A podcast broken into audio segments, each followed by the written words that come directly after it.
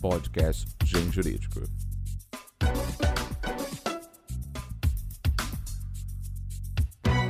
Excelentíssimos ouvintes, colendo internet, egrégio mundo jurídico. No podcast do Gen Jurídico de hoje, eu tenho a honra de receber dois grandes civilistas, queridos amigos e autores aqui do Gen Jurídico. Para compor nossa conversa sobre como estudar direito civil, quero chamar aqui o querido amigo Carlos Elias. Por favor, junte-se a nós, Carlos. Olá, está... queridíssimo Anderson, tudo bem? Prazer Graças sempre estar contigo, não só pela Prazer. amizade, como também Prazer pela tua genialidade, né? Professor Carlos Elias, deixa eu aproveitar, para quem não o conhece ainda, o professor Carlos Elias ele é professor de Direito Civil da Universidade de Brasília, de diversos cursos de pós-graduação e também é o consultor legislativo para Direito Civil, Direito Agrário e Processo Civil do Senado Federal. Junto a ele também quero chamar aqui o professor João Costa Neto. Olá, meu professor, caro Anderson. Tudo bem? Seja muito bem-vindo, meu aqui caro. com você e com o Carlos Elias. Uma alegria toda nossa. Professor João, ele é professor de Direito Civil da Universidade de Brasília também e é juiz de direito do Egrégio Tribunal de Justiça de São Paulo. Como podem ver, nós estamos aqui com dois grandes nomes dos jovens civilistas que também só ia acontecer de lançar conosco um livro de direito civil completo num único volume. E nós vamos falar disso mais ao final. Antes disso, vamos conhecer um pouco a trajetória deles. Primeiro, pela pergunta: por que direito civil, meus caros? O que foi que chamou a atenção em vocês em direito civil? É, João, posso começar, João? Com João, certeza, é, claro, meu amigo. O direito civil, e alguns podem achar que é arrogância de civilista, mas o direito civil, para mim, é o ramo do direito mais é, cosmopolita e mais amplo que tem. A realidade é que o direito civil, historicamente, ele deu a base é, para todos os demais ramos do direito. Por exemplo, teoria dos fatos jurídicos, é algo que foi a civilística que desenvolveu e que os outros ramos utilizam. Até o direito público também utiliza.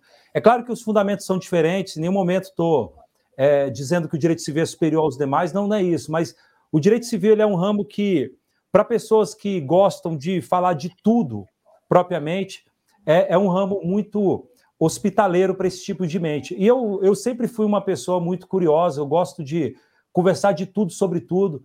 Eu até é, desisti disso, mas eu gostaria de ser formado em todos os tipos de curso e fazer conversar sobre tudo, porque eu tenho uma visão muito é, ampla das coisas. Eu gostaria de poder ser aprofundado em tudo, mas eu percebi que é impossível humanamente a gente poder falar de tudo. O direito civil foi o ambiente, o local em que eu me senti mais acolhido para ter essa interdisciplinaridade. Então, eu acho que foi isso que me atraiu no direito civil e por isso a minha escolha, né? João. Eu sempre me interessei muito pelo direito civil, desde a faculdade. Por exemplo, a prova prática profissional que eu fiz na UAB foi em direito civil eu concordo é, com o Carlos Elias, ou seja, o direito civil ele, ele concentra boa parte das lógicas de justiça, das razões subjacentes a várias regras do direito que nós usamos hoje. E é, foi daí que nasceu o meu interesse pelo direito romano. Eu concluí um mestrado em direito romano na USP e lá tive a oportunidade de aprofundar é, várias questões, por exemplo, envolvendo responsabilidade civil, enriquecimento sem causa, então, essa paixão ela, ela é antiga, é, houve momentos de aprofundamento, e, e, certamente o direito civil também é um dos que mais dialoga com o cidadão, que mais diretamente é, lida com o nosso dia a dia, com o nosso cotidiano. Então, são problemas desde pensão alimentícia até contratos, é, imóveis. Então, o direito das coisas é muito presente na vida das pessoas, o direito sucessório, igualmente enfim, responsabilidade civil que, que por vezes é, nos traz aí surpresas agradáveis ou, ou desagradáveis. Então, o direito civil ele, ele perpassa toda a vida de qualquer pessoa e estudá-lo é muito interessante e, ao mesmo tempo, ajuda a aprender e a entender melhor os outros ramos do direito também. Na conversa de hoje, nós temos uma peculiaridade muito interessante E temos dois civilistas que pesquisam, escrevem o direito civil, mas vivem o direito civil profissionalmente de formas diferentes. Veja que o professor Carlos Elias, ele é consultor legislativo do Senado, então ele se encontra direto na nomogênese, ele se encontra ali aonde a norma surge. E o professor João, ele é magistrado, ele aplica a norma, ele aplica o texto normativo aos fatos que lhes são apresentados. Como é para vocês esta visão? Eu quero perguntar, por exemplo, para o Carlos Elias, como se dá esse surgimento normativo em direito civil hoje em dia no Congresso Nacional e para o professor João, como ele vê o ordenamento jurídico civilístico sendo aplicado, tanto quanto a sua modernidade ou não, a sua atualidade e uh, as necessidades que têm surgido. É, queridíssimo Fuxi, é, eu até acrescentaria o seguinte: eu e o João, a gente até tem alguns pontos em comuns também, do ponto de vista profissional, nosso histórico profissional. É, o João também foi advogado e parecerista. Eu, atualmente, o cargo permite, eu também sou advogado, também atuo na advocacia, com, em tribunal mesmo, sustentação oral, petições, pareceres. Então, além de ser consultor legislativo e ver como nasce a lei propriamente, também eu vejo como ela, na prática, é aplicada sob a ótica da advocacia. Tive também a, a oportunidade de, no minha trajetória profissional, ter sido também assessor de ministro no STJ. Eu era servidor do STJ e fiquei como assessor fazendo votos em, no STJ em turma de direito privado. Então, também vi da estratosfera do judiciário, vamos dizer assim, como que acontece é, o dia a dia do direito privado, do direito civil no cotidiano.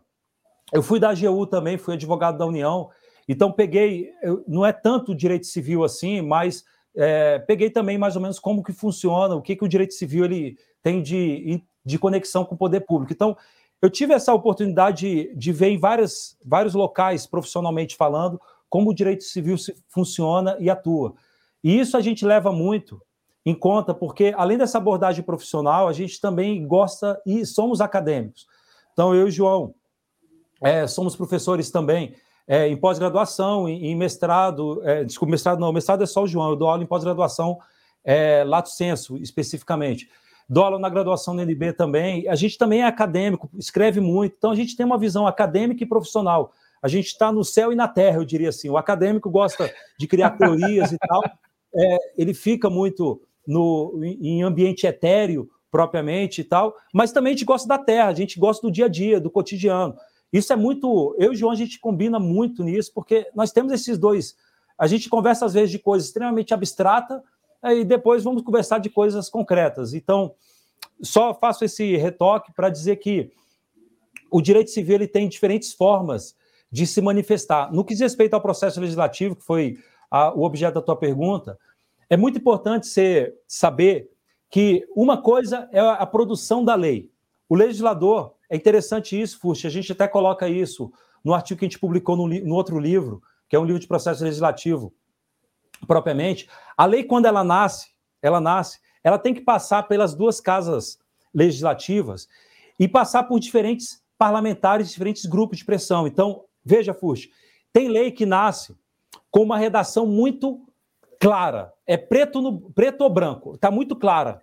Só que se você for passar a lei dessa maneira, falando, por exemplo, não se aplica é, para o consumidor esse direito. Se você escrever isso num texto legal, de uma forma muito clara, talvez um grupo, por exemplo, é, sei lá, de um partido específico mais social, ele pode barrar aquela lei, a lei não vai passar com aquela redação muito clara. E por isso, Fust, acontece, é interessante isso, durante o processo legislativo, há leis que nascem com uma clareza incrível, mas no processo legislativo ela assume é, emendas e redações que a tornem saboada. A lei, quando sai lá no final do processo de criação, lá no canal final de criação, e a lei é jogada para o mundo jurídico, às vezes ela nasce com uma redação ensaboada. É interessante isso. E nasce ensaboada para quê? Para poder passar é, pelos diferentes grupos de interesses que você tem no parlamento. E ao nascer a lei de uma forma ensaboada, você acaba dando espaço para diferentes interpretações. É, quando a gente fica atacando, jogando tomate no judiciário, falando, ah, tem muito ativismo judicial. não é bem assim. O próprio parlamento, pela sua complexidade, pela diferença diferentes grupos de interesse, o próprio parlamento às vezes produz leis ensaboadas para jogar para o judiciário mesmo a, a, a, definição da interpretação. E o direito civil não está diferente desse, desse ambiente. Muitas leis privadas, muitas leis do direito civil, elas também têm uma redação um pouco aberta e é proposital. O próprio Miguel Reale, que foi quem coordenou a comissão de ilustres juristas que fizeram o Código Civil, adotou entre as diretrizes a operabilidade como uma, uma diretriz do Código Civil. Ele propositalmente usou cláusulas abertas, usou uma técnica de redação legislativa para dar espaço para os juristas aplicarem, a depender do seu momento histórico, o direito civil. Então, o direito civil é muito marcado por essa abertura semântica dos seus conceitos. Muito interessante isso. Vejam, Vintes, nós temos aqui alguém de dentro do Congresso dizendo como é que se dá tratativas, como é que a lei sai, e às vezes você lê e não entendeu muito ao, ao certo. Provavelmente Carlos Elias, quem colocou alguns termos complexos para congressistas não entenderem ao certo e passar como precisa passar. Bom, e agora, professor João, como é aplicar esse ordenamento jurídico com termos jurídicos incertos, cláusulas abertas, conceitos performáticos e assim por diante? Bem, é uma, uma atividade realmente é muito rica. É a parte, é, várias, vários momentos da, da, da atividade jurisdicional podem revelar-se complexos no dia a dia. Não só a parte jurídica, mas também a própria avaliação de fatos e provas. Por vezes, é, suscita muita divergência. Do ponto de vista do direito civil, é, é muito importante conhecer os institutos, então eu acredito que é muito importante que o magistrado é, é, tenha uma autocontenção quanto à sua vontade, muitas vezes, de realizar a justiça no caso concreto. O seu papel não é esse, o seu papel é, sobretudo, aplicar a lei. Entretanto, como colocado aqui, com frequência, as zonas de penumbra. E, e justamente pelo, pelo narrado quanto ao parlamento, o parlamento precisa compor vários interesses, muitos valores diversos e nós, por isso, é, é necessário concretizar conceitos jurídicos indeterminados e assim por diante. Nesse momento, é essencial conhecer a história é, dos institutos jurídicos, conhecer a razão de ser de cada um, justamente para que o intérprete tenha, sim, ele terá uma atividade construtiva, criativa, é, mas ao mesmo tempo dentro da moldura fixada, dentro da teleologia fixada pelo legislador ou pelo ordenamento jurídico como um todo. E esse papel só pode ser desempenhado de maneira adequada quando se conhece a história dos institutos, a finalidade, é, quando se está atualizado. Em grande parte, esse livro que nós publicamos recentemente é justamente uma tentativa, digamos, um resumo de tudo que nós estudamos é, é, numa linguagem que seja convidativa, didática, objetiva, clara e que, ao mesmo tempo, permita e quem se inicia nos estudos ou quem está eventualmente é, na OAB, buscando aprovação em concurso, ou na OAB, ou num concurso de carreira jurídica, possa encontrar já um manual que nós talvez gostaríamos de ter lido, que nós não encontramos. Há vários manuais de muita qualidade no mercado, mas nós deixamos esse é, da forma como nós queríamos. E há tanto a atividade jurisdicional quanto, acredito, todas as outras, dependem justamente de, da boa compreensão da história e da teleologia, da finalidade, da razão de ser, do porquê dos institutos de direito civil. É assim que a atividade jurisdicional pode ser bem prestada. Então agora nós entramos numa parte que diz respeito ao título dessa conversa, que é de como estudar direito civil. Tenho certeza que muitos estudantes universitários, muitos concurseiros, vieram até este ponto apenas para descobrir algum segredo que dois grandes juristas teriam a ensinar sobre como estudar direito civil. Tenho certeza também que pós-graduandos estão aqui para ouvir um pouco sobre qual a metodologia do direito civil para aplicar as suas pesquisas. Então, vamos começar pela pergunta base: como estudar direito civil e qual a peculiaridade que o estudo do direito civil deve levar em consideração? Fuxi, querido, essa pergunta é uma das mais importantes, porque ela vai guiar o leitor, ou guiar o jurista, o acadêmico, o estudante, a, aos seus objetivos. Para poder saber como estudar, você tem que saber qual é o objetivo. é, eu e João, a gente tem essa, essa particularidade que nós é, acabamos frequentando todos os terrenos, vamos dizer assim, de estudos do direito civil. Digo, o terreno acadêmico. Então, se a pessoa quer estudar direito civil para ser um acadêmico, ele não quer produzir, não é profissional, nada, ele quer produzir teorias, escrever textos e tal. A gente vive isso, respirando isso como professores universitários de pós-graduação, e te respira isso escreve muito nisso. Também tem o outro leitor, sem ser o acadêmico, que é o profissional. Tem, tem quem é profissional é, não tem que ficar muito preocupado com grandes teorias e tal. Ele tem que saber a teoria no que é necessário para aplicar e resolver o caso concreto, para chutar a bola no gol logo, sem firulas nenhuma. E você ainda tem o concurseiro, ou concursando. E aí, concursando, você inclui vários grupos. O que está fazendo prova para exame da ordem, da OAB, como também aquele que está fazendo concurso para diferentes carreiras. E você tem, dentro dos concursos, três grupos que é importante distinguir. Você tem o grupo de carreiras de técnicos de ensino médio, que às vezes cobra direito civil e cobra de uma forma mais rasteira, mas cai também.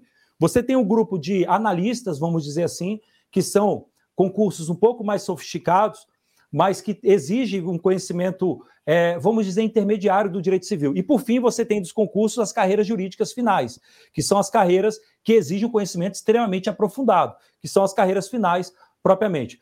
Eu e João, no que diz respeito a concursos, por exemplo, a gente passou praticamente em todas. Assim, nós ocupamos cargos de carreira jurídica, fizemos concurso, enfrentamos isso e sabemos como estuda para concurso.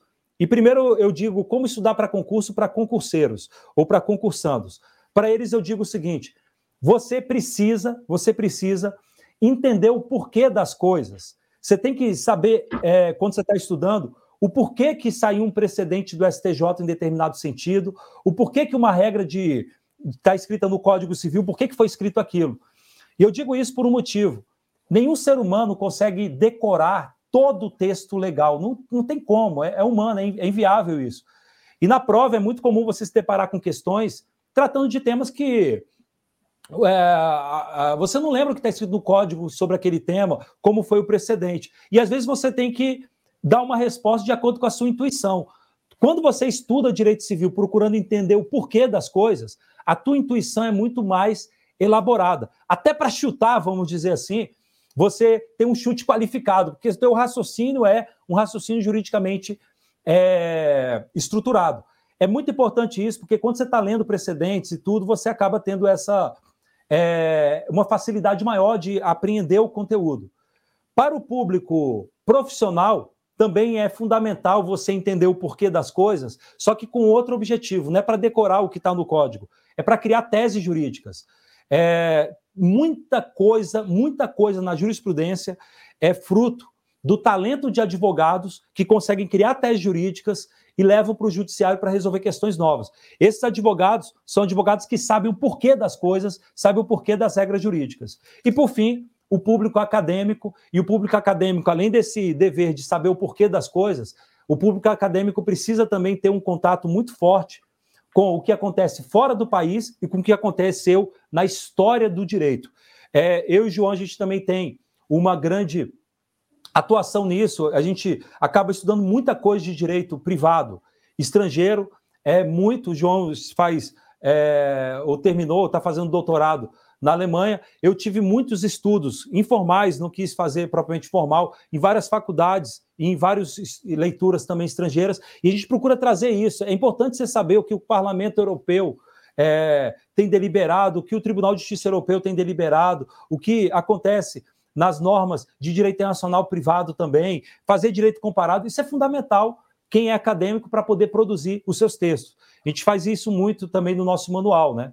Mas basicamente é isso, Fuxo. Você tem três tipos de estudos, dependendo se é um concursando, se é um acadêmico ou se é um profissional. Muito obrigado, meu caro.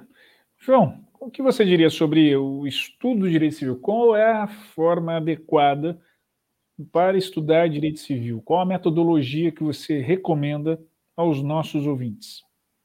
Eu acho que as metodologias podem até ser diversas, mas estudos de psicologia cognitiva mostram que para a fixação da matéria, é, a, a memorização ela só se dá de forma adequada e duradoura quando há uma razão, ainda que a pessoa precise inventar, do ponto de vista mnemônico, a razão de uma determinada regra, de uma lei que você é, consulta e lê pela primeira vez, ou pela terceira, ou pela quarta.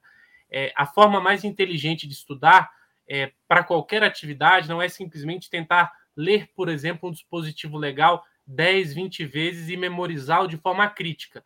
A memorização é muito importante, mas ela se dá de forma muito mais eficiente e em menor prazo se se conhece o que levou aquele dispositivo. E é por isso que eu, por exemplo, sempre estudei direito civil é, por meio de um, um livro, um manual, é, aulas e assim por diante. É, e é nesse sentido que nós buscamos, é, na nossa recente obra, fazer isso. Eu acho que direito civil pode ser melhor estudado se se tem um texto, pode ser uma apostila, um livro, que, por um lado, tente aliar a profundidade, profundidade que hoje é uma marca das provas que são feitas, a cobrança do direito civil se dá com muita profundidade nos seus diferentes níveis e, ao mesmo tempo, uma linguagem objetiva. Por vezes, o direito é marcado por uma desnecessária complexidade. É, o direito já é complexo em si, mas o meio, a forma como ele é apresentado, afasta as pessoas justamente e, inclusive, torna a matéria muitas vezes não convidativa é por causa de um português rebuscado.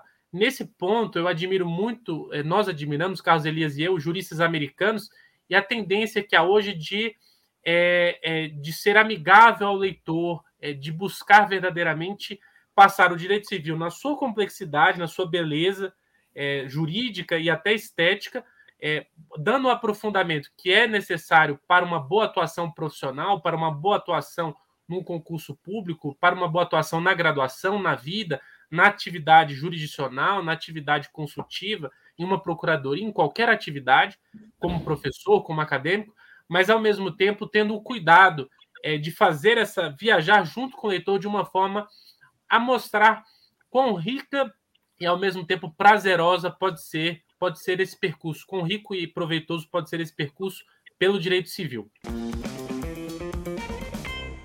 Eu gostaria de fazer uma pergunta mais provocativa. Não foi combinada, queridos leitores, mas eu sei que isso aqui sempre dá bastante discussão. Vejam, historicamente, o Código Civil e a leitura dele sempre foi tão relevante a ponto de termos, nós conseguimos localizar na história da metodologia jurídica duas escolas que decorrem da forma como se lê o código. Veja, por exemplo, a escola da exegese, é a aplicação do Código Civil considerando o juiz como boca da lei. Né? Ele, ele não interpreta, ele apenas diz o que está escrito. E nós podemos falar também da escola histórica do direito, que é aquela interpretação do BGB, proposta por Zavni, considerando uh, o fator histórico. Quando a gente fala hoje em dia da pós-modernidade, especialmente do pós-positivismo neste contexto social, ressalta-se a importância da Constituição. Como é que nós devemos compreender o direito civil diante do fenômeno da constitucionalização? Muito boa a pergunta, provocativa como só acontecer com mentes de gênios como a sua, perguntas que saem geralmente são perguntas extremamente aprofundadas, mas eu tento aqui de uma forma bem objetiva tratar do tema. No frigir dos ovos, no frigir dos ovos, os diferentes tipos de juristas que nós temos, os diferentes perfis de civilistas que nós temos, chegam ao mesmo resultado prático. A bola entra no gol do mesmo jeito. Então, em 80%, 90% dos problemas concretos de direito civil, vai ter consenso absoluto, as pessoas vão chegar no mesmo resultado, porque são questões corriqueiras. Esse tipo de abordagem que você menciona sobre a, a postura do jurista e a metodologia que o jurista vai adotar na interpretação das normas de direito civil, isso geralmente vai ter algum tipo de, de, de, de mudança ou de diferença quando você tem os chamados hard cases, os casos mais difíceis, que são excepcionais, é um ou outro caso. E o detalhe, Fuxa, é que mesmo nos casos de hard case, por exemplo, discutir casamento homoafetivo, se cabe ou não cabe, a, mesmo juristas de metodologias diferentes pode chegar ao mesmo resultado, por exemplo, admitindo o casamento homoafetivo sem estar textualmente no código. Por quê? O caminho que eles vão singrar é diferente. Metodologicamente. Mas eles chegam ao mesmo resultado porque grande parte das soluções jurídicas que nós damos não tem a ver só com a metodologia que nós adotamos, mas também tem a ver com a nossa ideologia, usando ideologia no sentido bem amplo. Miguel Reale chamava isso de culturalismo jurídico, que é a, a, dimensão subjetiva da sua teoria do conhecimento, da sua ontognosologia jurídica. Ele falava que o direito tem, é marcado por um grau de indeterminação vinculado ao operador do direito, é, ligado ao que ele chamava de culturalismo jurídico. Você acaba decidindo e dando soluções de acordo com a sua cultura, experiência e história. Então, só dizendo que esse, esse debate, do ponto de vista prático, nem sempre pra, vai, vai, vai ter uma repercussão, talvez para 10% dos casos que nós temos concretos. Do dia a dia, do cotidiano, o cara não pagou, tem que. Posso executar a dívida, ele, todo mundo entra em consenso. Agora, a questão é: nós temos sim um discurso muito forte de que a Constituição é, Federal teria uma aplicação nas, nas relações de direito privado, e isso é verdade. A própria Constituição tem dispositivos tratando especificamente questões de direito privado, isso não está não, não, não tá em discussão. Mas o que nós temos de debate é se eu posso ficar aplicando de forma indiscriminada é, preceitos constitucionais em relações de direito privado. E aí nós temos duas principais correntes que, de direito civil atualmente. Uma é chamada de constitucionalização de direito civil, é, que foi basicamente desenvolvida por grandes juristas brasileiros, como o professor Gustavo Tepedino, o professor Edson Fachin, professor Paulo Lobo e vários outros civilistas que defendem a constitucionalização do direito civil e defendem basicamente um modelo que podemos chamar de aplicação é, imediata e direta de normas constitucionais em relações de direito privado. E temos um outro modelo, que é um modelo chamado de recivilização constitucional do direito civil. Eu e o João, a gente até trata disso no manual de direito civil, a gente fala dessas duas correntes.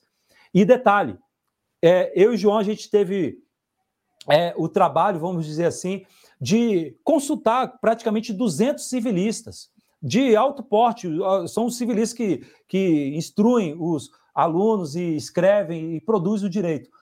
E o engraçado, Fuxi, é que entre os civilistas atuais você tem uma divisão incrível. É, eu acho que, eu nem lembro exatamente a quantidade, mas foi assim: 80%, é, 80 civilistas são da recivilização, é, 100 da constitucionalização e 20 estão no meio termo. Quer dizer, está bem dividido, até metodologicamente, a, a, a, as linhas de frente. E a recivilização ela é marcada por um modelo de aplicação indireta das normas constitucionais. Então, a gente até admite, a recivilização até admite a aplicação das normas de direito constitucional e direito privado, mas, como regra geral, com a intermediação do legislador. Quer dizer, é o legislador que vai dizer se prevalece a dignidade da pessoa humana em um determinado ponto, é, sobre uma vertente, ou se vai prevalecer sobre outra vertente, é, sei lá, um intervencionismo estatal. E aí a, a, a dosagem dos princípios constitucionais vai ser feito pelo próprio legislador. E você só vai dar cartão vermelho para o legislador declarar inconstitucional quando se tratar de alguma extrapolação do razoável. Mas, no frigir dos ovos, a bola entra no gol do mesmo jeito. Se vai ser bola de, de gol de canela ou se vai ser de voleio, é, propriamente, isso é, é, é, uma questão acadêmica que é importante, não estou dizendo que não é importante, mas que, do ponto de vista prático, nem sempre gera repercussões diferentes. João. Bem, eu achei muito interessante a resposta e a pergunta, claro.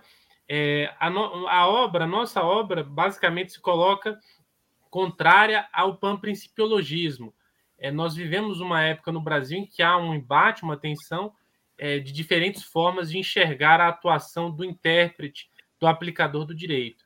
É, exatamente como colocado, é, muitos casos são, são fáceis no sentido de que há uma grande é, concordância quanto à forma de decidi-los. E mesmo vários dos casos que chegam a ser judicializados também há concordância. Muitas vezes a complexidade é fática e não propriamente jurídica. As discussões giram em torno do ônus probatório ou efetivamente de um ponto controvertido que foi ou não provado. É, mas do ponto de vista jurídico, é, o que nós entendemos é a importância de reafirmar a autonomia do direito civil.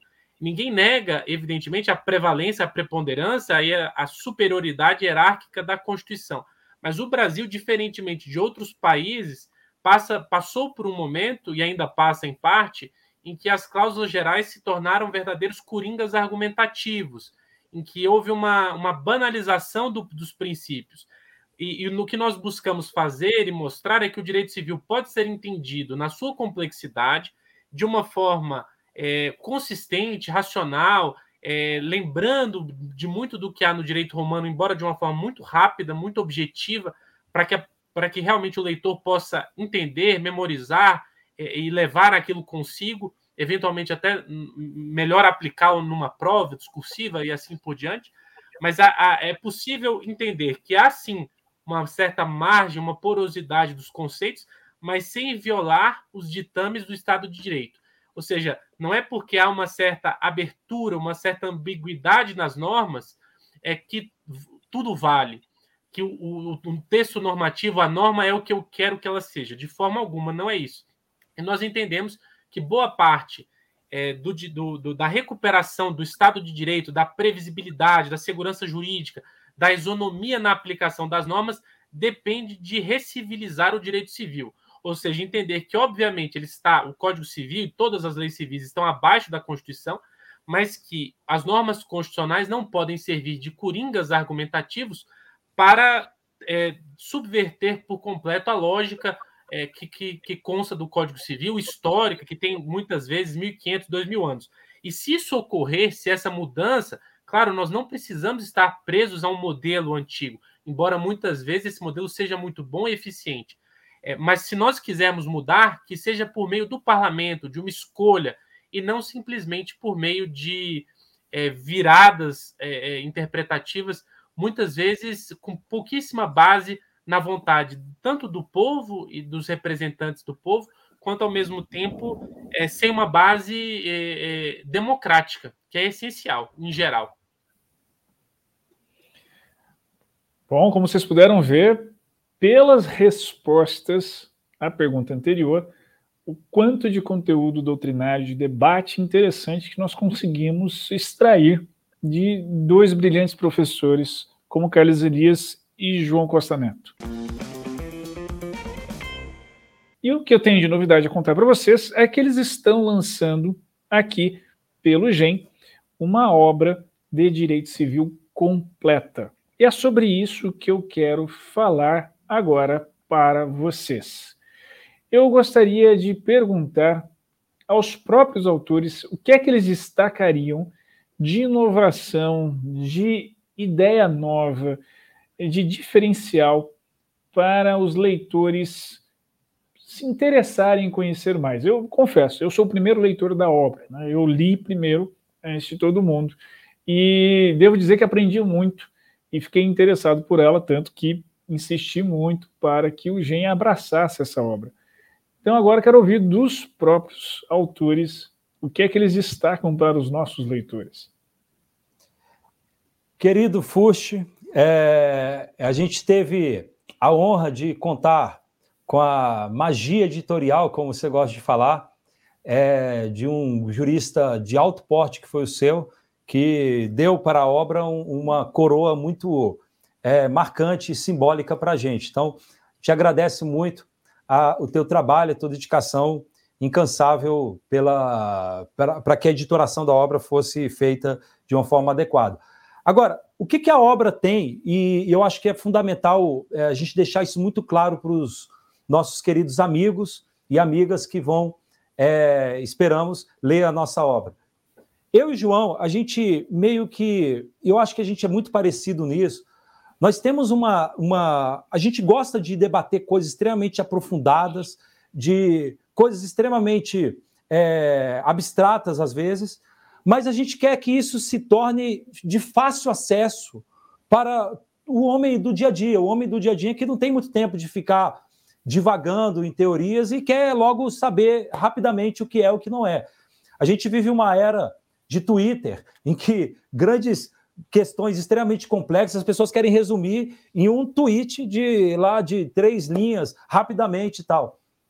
E eu e o João, a gente tem uma, uma, uma, um ponto em comum, que a gente tem um tipo de redação que eu diria que é densa. Densa no sentido de ter muita informação no metro quadrado. A gente, é, em, duas, dois para, em duas linhas, a gente coloca muita informação e que soa didático, vamos dizer assim, para o leitor. esse tipo de redação nossa é, casou com a ideia de fazer um manual de direito civil com, com o máximo de densidade possível e, ao mesmo tempo, didático para o leitor. Qualquer um consiga ler, tenha a, a facilidade de aprender o conteúdo. Com um detalhe, é, Fuxi, com o um detalhe de que nós queremos alcançar os diferentes tipos de leitores. Então, o leitor acadêmico, por exemplo, não se engane, essa obra é essencial para quem vai fazer mestrado, doutorado, etc. Por quê? A gente, além de falar dessas questões extremamente aprofundadas em poucas palavras e de uma forma bem, bem, bem objetiva, a gente coloca várias notas de rodapé, várias, fazendo remissão a aprofundamentos. Então, a gente fala, para aprofundamento, por exemplo, sobre esse assunto e tal, veja o trabalho acadêmico tal, a tese de doutorado tal, a de mestrado tal, a obra tal, e, portanto, a gente joga para o leitor as fontes de aprofundamentos, quando é um leitor, por exemplo, acadêmico. Como eu e João também temos muito, muita atuação, vamos dizer assim, muito estudo de direito comparado, é corriqueiro na obra a gente colocar, às vezes, capítulos ou notas de rodapé falando: olha, para saber como é na Espanha, veja aqui como é, como é na, na Holanda, é assim, na, no, na Alemanha, e vários países. Você vai encontrar na obra um passeio global. Você vai ter é, momentos que a gente fala do direito francês, direito alemão, direito é, holandês e vários outros direitos, até de vários países, porque a nossa ideia é que o leitor acadêmico, por exemplo, saiba onde pesquisar e aprofundar o conteúdo. A obra já nasceu com esse, esse perfil e as próximas edições, inclusive, a tendência é a gente aprofundar um pouco mais isso ainda para poder dar uma, uma, uma visão muito ampla para o leitor. Agora, Fuxi, Além disso, desse público acadêmico que é alcançado com essa obra, porque tem muitas teorias novas, a gente traz muitas teorias novas que nem são tão desenvolvidas no Brasil, mas a gente coloca e fala que é plenamente aplicável ao direito brasileiro. A gente faz isso bastante ao longo da obra. Basta ver o sumário, o leitor já vai ter acesso a, a grande parte das informações, com o detalhe de que o sumário ainda a gente é, colocou apenas é, vamos dizer, cinco níveis. Você tem ainda subcapítulos que a gente nem colocou no sumário para não ficar tão grande. Mas o leitor vai ver que é bem dividido o conteúdo, é muito setorizado, é muito fácil a leitura. Só que além de, desse, de, dessa, é, desse, desse, perfil acadêmico da obra, essa obra também é fundamental para é, profissionais, porque a todo momento a gente coloca do, no nosso manual, e isso é corriqueiro também, a gente coloca o que prevalece na jurisprudência. Então, sempre a gente começa falando é, do entendimento majoritário, sempre, e depois, quando a gente discorda, mesmo já sendo pacífico, eu e o João a gente coloca: olha, apesar de ser pacificado isso, entendemos que tem que mudar e colocamos os fundamentos. E, portanto, damos mastigado para um advogado, para um magistrado, para um promotor, para algum profissional do direito, damos mastigado os argumentos para eventual mudança da jurisprudência. A jurisprudência muda. Tudo na vida muda, e a jurisprudência também. E a gente coloca os fundamentos, e naturalmente a gente só faz isso quando realmente entendemos que é um caso de mudança jurisprudencial. Interessante, Furt, que eu e João, como a gente tem um modo de pensar muito parecido, a gente concorda praticamente em tudo, assim.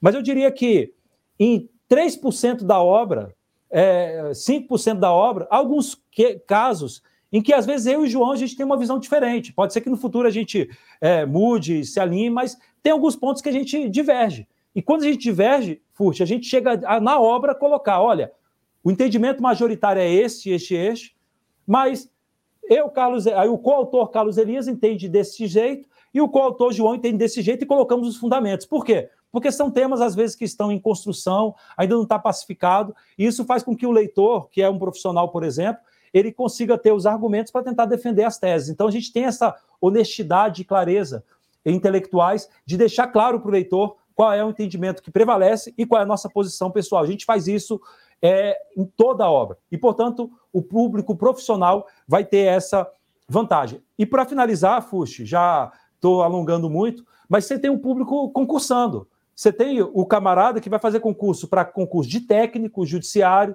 concurso de ensino médio, vai fazer concurso para analista, vai fazer concurso para carreiras jurídicas finais, magistratura, MP e etc. Todos esses públicos estão contemplados na nossa obra, todos. Por quê? Nós adotamos uma metodologia, uma forma de escrita é, que faz com que a, o leitor consiga ir do básico até o mais avançado. Quem é, por exemplo, aquele que vai estudar para concurso de técnico, basta ele ler os capítulos principais. Os capítulos que a, gente, que a gente aprofunda, ele não precisa ler. A gente, inclusive, vai, posteriormente, nas nossas redes sociais, a gente vai divulgar isso, a gente vai até colocar sugestões de leituras. Quem vai fazer concurso para técnico, leia tais e tais capítulos. E por que ler, por exemplo, o manual? Veja, Fuxi, eu coloco aqui, eu vou ver se dá aqui para compartilhar, faço, mas eu, o manual, o manual é, não não está aparecendo aqui. É, pensei que ia aparecer, mas não, não, não apareceu. Pode ter acontecido Acontece nas melhores famílias. Aí foi. O manual, Fuxi, é incrível isso. A gente, a gente teve um esforço grande, mas porque entendemos que era necessário.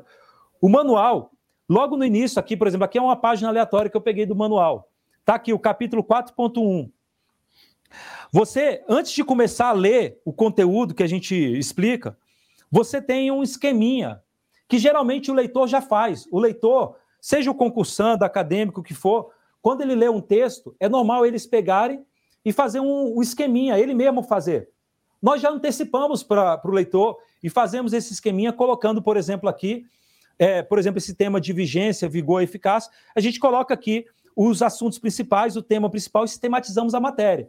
Então, antes de começar a ler o capítulo, o leitor já pode ver mais ou menos o que vai ser falado, já vê aqui o resumo e depois ele vai para a leitura. E quando vai para a leitura, você vai perceber que a obra é toda assim. A gente escreve com parágrafo, com palavras curtas. É, é, vai ser muito raro você encontrar na obra a gente parágrafo, sei lá, de 10 linhas, sem nenhum ponto final. Isso não acontece. Geralmente a gente usa, no máximo, quando é período composto, um período composto com duas orações. A gente procura ser mais objetivo, por quê? Porque é, é, é pacífico isso, né, em entendimento de psicologia e de memorização, que o leitor, quando ele começa a ler um parágrafo muito longo e tal, ele se perde no meio, dá bug na cabeça, ele vai e abandona. Então a gente adota um tipo de redação bem é, sucinta e sem palavras inúteis. Não tem eruditismo vazio. Apesar de eu e João a gente gostar muito de português, a gente fica debatendo às vezes várias questões de português aprofundado, a gente gosta de, de, de português aprofundado, mas a gente fala: olha, a leitura erudita, isso é para literatura, para deleite do espírito e da alma. Não é para leitura no manual. No, no manual a gente usa uma redação para o dia a dia. Dificilmente o leitor vai encontrar palavras que ele precisa olhar no dicionário e tal, porque a gente usa as palavras bem é, comuns. E o detalhe, Fux, só para terminar, em nota de rodapé para o público concursando, a gente, como eu e o João, a gente também fez concurso, a gente foi aprovado em vários concursos jurídicos também, a gente sempre teve estudo para concurso. A gente faz questão, às vezes, de colocar nota de rodapé. Então, eu cito aqui, por exemplo, nessa página, você vai ver aqui, por exemplo, que tem a, a, a, a nota de rodapé 9 aqui. A nota de rodapé 9 é uma questão de concurso que a gente coloca. E por que, que a gente coloca questão de concurso? É para dizer o seguinte: como que cai na prova. Então, às vezes, a gente explica a teoria e fala: olha, mas cuidado, na prova, às vezes a definição cai desse jeito. Olha só estas questões. E a gente coloca isso. Então, só para citar mais outro exemplo, essa nota de rodapé aqui. A gente coloca, por exemplo, aqui, você vai ver nas notas de rodapé, tem aqui três questões que a gente coloca de concurso para falar como que cai o tema de eficácia. Então, a gente se preocupa também com quem está estudando para concurso, mostrando como que vai cair na prova e o que, que ele tem que saber. E preocupamos com o público acadêmico, e nas notas de rodapé a gente coloca os trabalhos acadêmicos mais aprofundados e também as referências de direito estrangeiro para isso. E para o público acadêmico também, falamos ainda muito de direito comparado, muitas teorias novas. Então, realmente, a obra, ela me parece, e não é porque Narciso acha feio que não é espelho, é porque realmente a gente é, tem essa visão, a obra conseguiu é, é, retratar aquilo que a gente queria. Finalizo, Fuxi, dizendo o seguinte: eu tenho dito isso, é, é, é, eu e João, é, a rigor, a gente já poderia ter lançado essa obra há uns seis anos atrás. Assim, a obra já estava pronta. É, vários alunos meus, por exemplo, já vão saber. Em aula, às vezes eu falava, ó, oh, tá para sair o manual e tal. Só que na hora que a gente ia mandar para a editora, a gente falava, vamos tentar aprofundar um pouco mais, vamos tentar melhorar. E aí aquela, aquela ideia nossa de tentar aprofundar ao máximo fez com que a gente fosse aprimorando a obra, aprimorando. Então eu diria que essa obra já nasce na sexta edição, propriamente, já é uma obra madura, propriamente porque ela já estava há muito tempo é, esquentando no forno esperando o momento para nascer e sendo aprimorada. É uma obra, portanto, muito aprofundada, já amadurecida, eu diria, e claro, a, nas próximas edições a gente vai aprofundando mais, porque é, o mundo não para, o tempo não para, como diria Cazuza, né? Então tem muita coisa para falar e sempre a gente vai fazer isso e sempre mantendo a atualização. Nas redes sociais, eu e o João, a gente sempre vai manter também contatos, então é até bom o leitor quiser nos seguir lá no arroba Prof. Carlos Elias ou arroba Livro de Direito Civil, que é o perfil que o João administra. No nosso perfil a gente vai ficar sempre postando atualizações e tudo mais, e também novidades, como, por exemplo, aquele sumar, aquela recomendação de leitura para diferentes tipos de concursandos. Então é bom acompanhar a gente, tanto nas nossas redes sociais, como também no própria plataforma aqui do da GEM Jurídico. Né? É isso, João. Desculpa ter falado muito. João, palavra é sua. Não, excelente. Eu destaco também a existência de esquemas, tabelas e árvores genealógicas, como já foi dito. Então, por exemplo, é muito difícil aprender direito das sucessões. Como é que se resolve um caso? Como é que alguém conseguiria aprender é, como fazer partilhar uma herança? Qual, quais herdeiros herdam? Quanto herdam sem tabelas? E o livro é recheado de tabelas. E isso vale para todas as matérias. Então, são muitos organogramas, isso auxilia é, muito a memorização, auxilia o entendimento da matéria, e é importante desmistificar isso. Mesmo na Alemanha, por exemplo, vários trabalhos de excelência contêm esses organogramas, e é isso que nós queremos.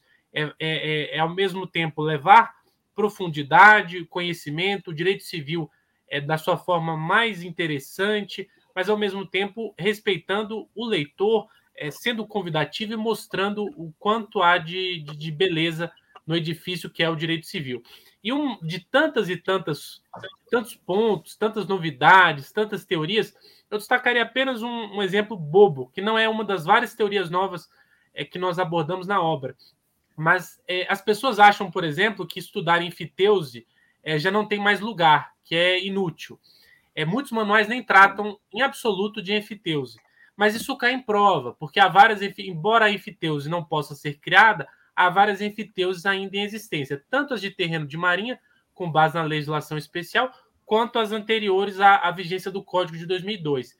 Isso e é curioso porque nós gravamos em geral, por exemplo, e está certo, que bens públicos não são usucapíveis. Então não é possível usucapir a propriedade de bens públicos. Mas há muitos anos o STJ entende que é possível usucapir outros direitos reais sobre bens públicos. Isso é algo que as pessoas em geral não sabem. E aí, quando isso é cobrado, por exemplo, numa prova, o candidato erra porque ele sabe apenas a regra, sem o um aprofundamento, sem as nuances que isso traz e até as razões de ser disso. Então, isso caiu em vários concursos da magistratura, por exemplo, TRF da segunda região é um que me vem à memória agora. Ou seja, é possível usucapir a enfiteuse sobre bem público, quando sai de um particular para o outro. Então, imaginemos que existe uma ilha, um terreno de marinha, há uma pessoa lá, um enfiteuta, um foreiro, de repente ele abandona, chega alguém, ocupa de má fé ou de boa fé e preenche os requisitos da uso capião. Esse é um caso, apenas um, uma ilustração de como isso pode ser explicado de uma forma simples. Na obra, isso está explicado de uma forma rápida, simples, objetiva, até com mais informação do que eu pude transmitir aqui. É, e isso é útil, isso é importante.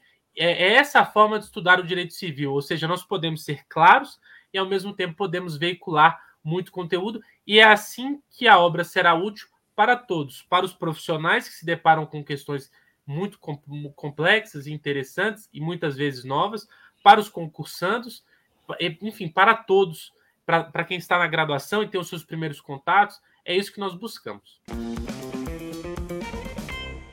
Maravilha, meus caros. Eu imagino que todas e todos que estão nos ouvindo ou assistindo nesse exato momento estão curiosos, curiosas interessados em conhecer um pouco mais desse super projeto que é lançado pelo Grupo Editorial Nacional. Quero agradecer a confiança, Carlos e João, neste grupo editorial para lançar um projeto tão arrojado.